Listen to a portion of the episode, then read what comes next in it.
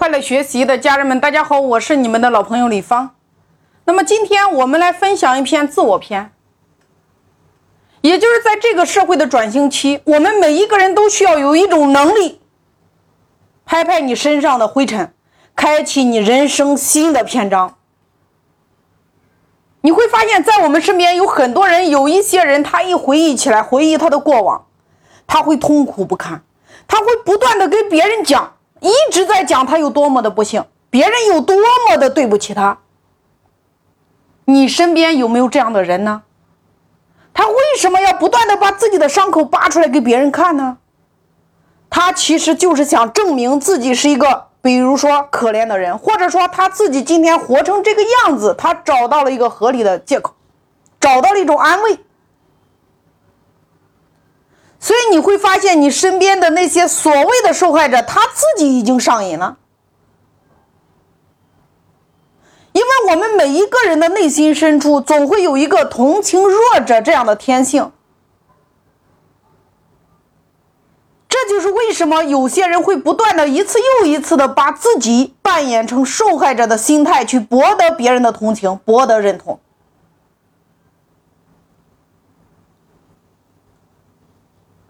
很多人活在受害者的心里边，他是有很多原因的。你看，他往往是对那件事儿，他一直不愿意去释怀。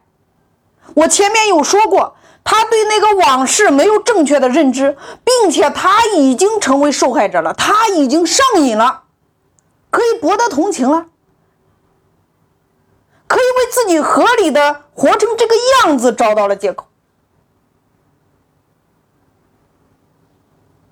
那么我想请问你，就算今天你说的都是对的，你说的都是合理化的，但是你忽略了一个结果：如果你沉浸在你这样的受害者的心里边，那么你的未来你依然是一个受害者。在收听音频的创业者，你们想做这样的人吗？大家肯定不想做这样的人。想做一个能够拿到很好的结果，又能够让自己的生命充满正能量的人，那如何来做呢？我给大家分享一个故事。在五年以前，我们线下课程的时候，有一个学员，他上台分享，哭得很痛。他说，他大学毕业就开始上班，有一个大学恋人，两人谈了三年，毕业之后，男方想继续深造。但是男方的家里条件很一般，他考到了北京的一个学校深造。于是呢，这个女孩子把自己家里的钱拿出来供这个男孩读书。三年转眼过去了，男孩学成之后，女孩子很开心呀，家里边开始准备婚房。结果呢，男孩跟她分手了。男孩说他在。学校里边遇到了一个更好的、更适合他的，就这样，男孩子挥挥手走了。请问，如果你是这个姑娘，你会怎么样？会不会很痛苦？大学三年又供了他三年，六年的时光耗在了这个人的身上。这个姑娘回到家里边，她把所有美好的照片全部撕掉，把准备结婚的礼物全部砸掉，自己关在房间里边，天天以泪洗面。他的父母，他的亲朋好友。轮流来劝，想带他走出阴影，开始新的生活。他那个时候来上课的时候，如果他不自己介绍他自己的年龄，三十五岁，我们都以为他已经四十五岁了，脸色暗黄暗黄，人一点精神都没有。但是当他分享这个故事的时候，其实他已经发生在几年以前了，七年以前了。但是当他讲这件事的时候，他说：“同学们，老师们。”你说我的，我怎么会遇到这样一个陈世美呢？所以，我人生活成这个样子也不能怪我，我真的是没有办法，是老天对我不公。他分享的时候，大家都为他的遭遇同情他，他真的很可怜，碰到陈世美了。他分享的都是对的，请问，那又如何呢？全世界都同情你，为你流眼泪，那又如何呢？你还是一个受害者，你还是一个不能再开启新的人生的一个失落者。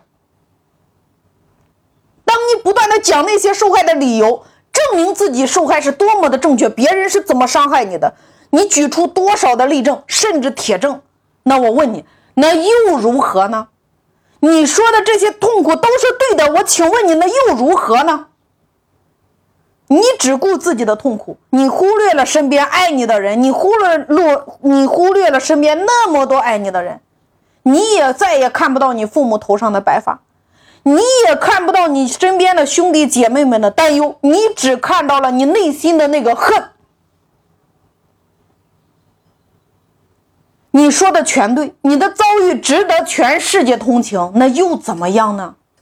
你看。你一蹉跎，你自己到了三十五六岁了，你已经不再为自己的人生负责任了，不再为自己的生命美好时光负责任了。每一天都发生了那么多美好的事情，可是你每一天看不见，你看不见月光，看不见雨露，看不见阴晴圆缺的美丽，你看不到春夏秋冬带来的芬芳和亮丽。你只是痛苦的生活在了阴影里，你的世界从早到晚，年复一年的，只有那个阴影，只有那个恨。我请问你，你对了又能怎么样呢？你整个人活得没精打采呀？请问，你不断的证明自己是一个受害者，拿出很多的案例证明自己曾经的往事，自己是多么的受伤。就算你是对的，那又如何呢？你有对你自己未来负责任了吗？你有对你未来新的开始负责任了吗？